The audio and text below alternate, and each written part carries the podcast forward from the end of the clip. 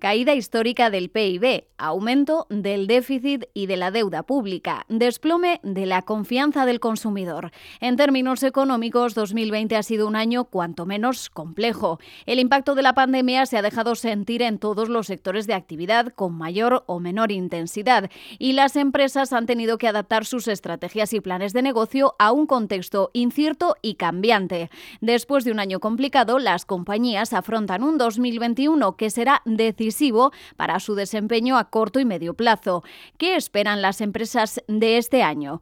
¿Creen que mejorará la situación económica? ¿Prevén incrementar su facturación?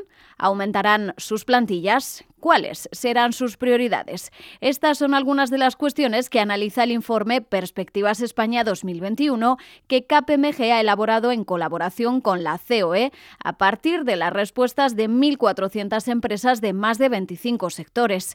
En este podcast repasaremos sus principales conclusiones, lo que nos permitirá conocer las estrategias que seguirán las empresas para sentar las bases de la recuperación y el crecimiento tras el impacto de la pandemia. Bienvenidos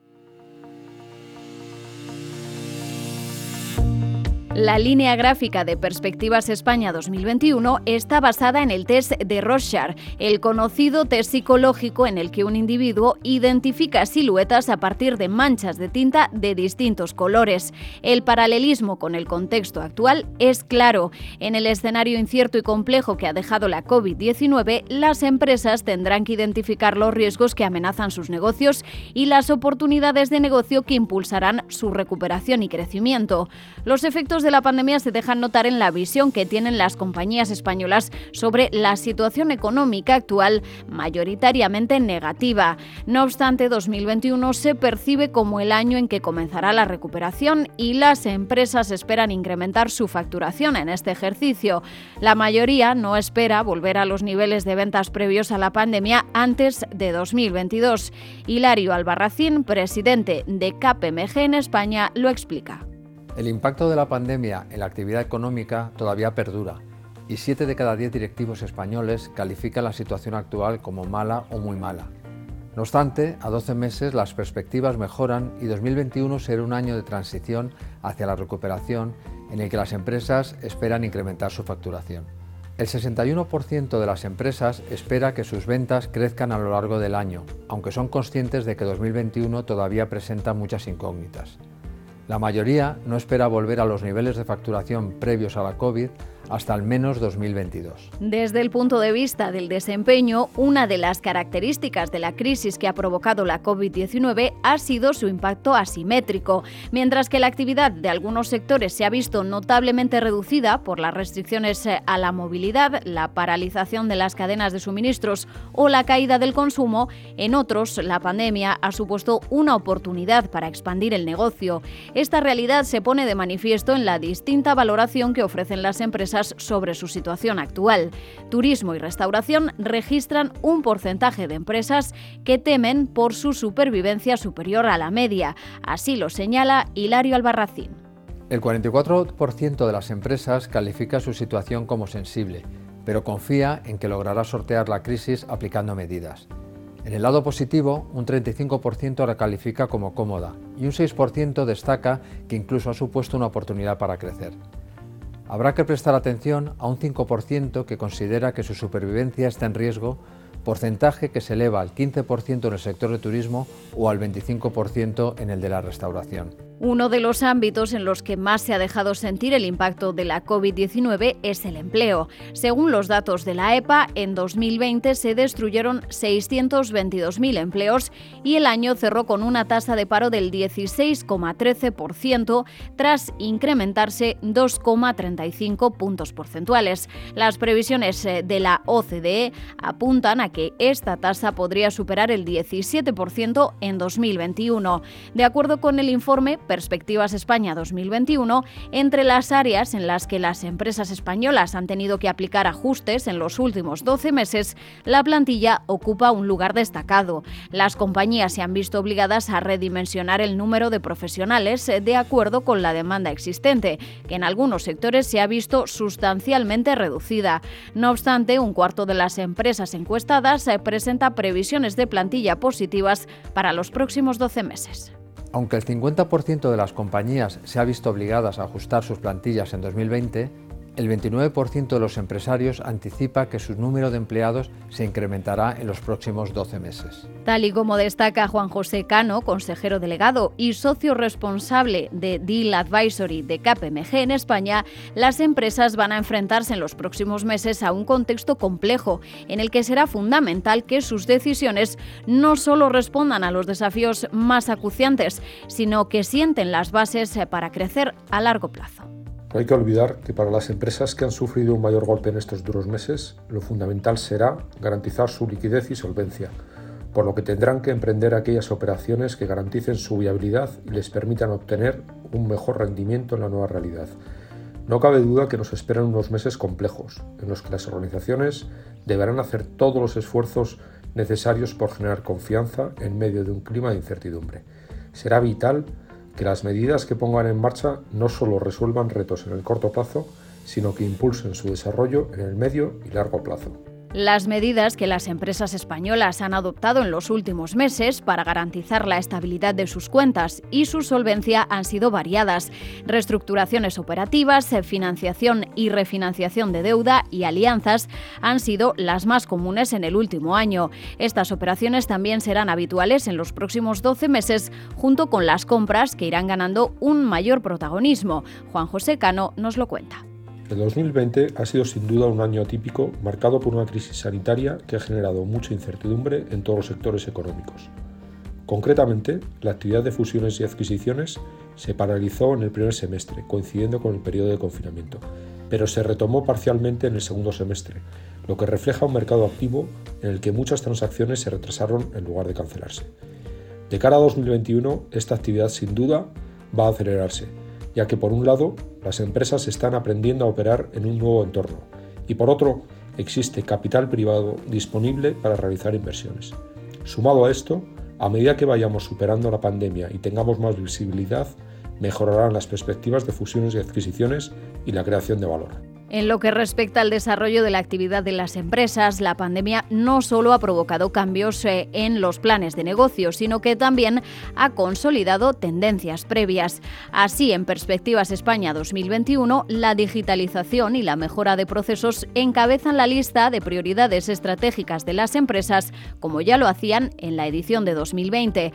La importancia de la digitalización queda patente también en los planes de inversión de las compañías, en los que las tecnológicas y la ciberseguridad se sitúan entre las áreas prioritarias. La digitalización también se erige como principal reto para que las empresas se adapten a la nueva realidad, seguido muy de cerca por la gestión de personas. Y es que el éxito de la transformación digital en las empresas estará estrechamente ligada a las habilidades y capacidades de sus profesionales, que requerirán de una actualización continua. Nos lo cuenta Cristina Hebrero, socia responsable de People and De KPMG en España. El contexto de pandemia, unido a la aceleración de la digitalización, está provocando una auténtica revolución en el mundo del trabajo. Por un lado, los retos relacionados con el talento continúan creciendo a medida que se hace más patente el gap de capacidades tecnológicas y de perfiles digitales en el mercado. Asimismo, el entorno de trabajo está cambiando sustancialmente. La digitalización del workplace, las nuevas formas de trabajo ágiles, el teletrabajo, etc. Todavía es difícil visualizar cómo será el entorno laboral del futuro, pero sin duda aquellas organizaciones que se anticipen con iniciativas como por ejemplo el reskilling o el upskilling estarán mejor preparadas para tener éxito y competir en un mercado que sin duda continuará siendo incierto. La gestión del cambio se vuelve clave para facilitar esta transformación cultural, de comportamientos y de mindset que subyace a toda esta disrupción. En la nueva realidad, los clientes, o más concretamente el consumo, desempeñará un papel fundamental en la recuperación. En 2020, el gasto en consumo final de los hogares españoles cayó un 8,4%, mientras que su tasa de ahorro se situó en el 15,1% de su renta disponible en el tercer trimestre del año. La crisis de la COVID-19 no ha supuesto una excepción, y al igual que en recesiones anteriores, los consumidores se han vuelto más precavidos. No resulta extraño entonces que la caída de la demanda sea considerada por las empresas españolas que han participado en el informe Perspectivas España 2021 la principal amenaza para la economía española y para sus negocios. Para estimular el consumo será necesario generar confianza y en esa labor las medidas que adopten los gobiernos, tanto central como autonómicos, será clave. ¿Cuáles son las demandas de las empresas españolas al Poder Ejecutivo? Cándido Pérez, socio responsable de infraestructuras, transporte, gobierno y sanidad de KPMG en España, responde a esta pregunta. Durante los últimos meses, la crisis sanitaria global y sus efectos en la economía han puesto de manifiesto la relevancia que la administración pública tiene en el correcto funcionamiento de la sociedad y de la economía. En un Estado autonómico, con competencias distribuidas y compartidas entre distintos niveles de la Administración territorial, esperamos que cada uno ejerza su función de modo eficaz. En el caso de la Administración estatal, es necesario que aborde en el ámbito regulatorio y lidere los principales desafíos que nos ocupan, impulsando reformas estructurales y las transiciones energética y digital. Las comunidades autónomas son requeridas para reducir la carga financiera y administrativa que trasladan a los ciudadanos y a las empresas. Con prioridad a todo lo anterior y de modo coincidente, ambos niveles de la Administración deben mejorar de forma efectiva y evidente la eficiencia de la gestión del gasto público. Entre las demandas de las empresas al Ejecutivo, las de carácter fiscal ocupan un lugar destacado. Los incentivos fiscales a la inversión y la seguridad jurídica se consideran medidas necesarias para estimular la actividad económica. Así lo explica Alberto Estrelles, socio director de KPMG Abogados. En el año 2021 debería comenzar la salida de la crisis sanitaria que ha tenido un impacto económico en la mayoría de las empresas. En consecuencia, necesitaremos reformas estructurales en muchos ámbitos, guiados por los principios de competitividad, eficiencia y seguridad jurídica y con un amplio consenso político para conseguir estabilidad e impulsar el crecimiento. Igualmente, deberían realizarse reformas fiscales que no incrementen la carga impositiva y que no supongan trabas para la iniciativa privada o la actividad económica, como han hecho la gran mayoría de los países de nuestro entorno. En este paquete de medidas fiscales, la llamada fiscalidad verde y el modelo de financiación autonómica deben jugar un papel importante. La encuesta de este año pone de manifiesto esa demanda por parte de las empresas, al entender una gran mayoría de ellas que en este contexto de pandemia el Gobierno debe tener como prioridad promover incentivos fiscales a la inversión y la mejora de la competitividad, considerando también como imprescindible la seguridad jurídica y que dichas medidas favorezcan la liquidez de las empresas. En la generación de confianza también tiene un papel relevante la información que ofrecen las compañías, no solo sobre sus estados financieros, sino sobre su actividad en general. Perspectivas España 2021 revela que el 93% de las compañías se muestran favorables a armonizar la información financiera y no financiera, y el 48% considera que esta última, la información no financiera, debería ser evaluada por un experto independiente. Borja Guinea, socio responsable responsable de auditoría de KPMG en España, analiza estos resultados. La realidad es que la confianza en la información fiable y comparable resulta esencial para adoptar decisiones con la máxima certidumbre. Y el que esa información esté verificada por un auditor externo pues incorpora un valor eh, inestimable. Los directivos muestran una posición casi unánime en la línea de avanzar a una mayor armonización y comparabilidad de la información corporativa, y me refiero tanto a la financiera como a la no financiera. Y tiene su sentido, porque es una fuente de transparencia y de mejora continua en un mercado abierto.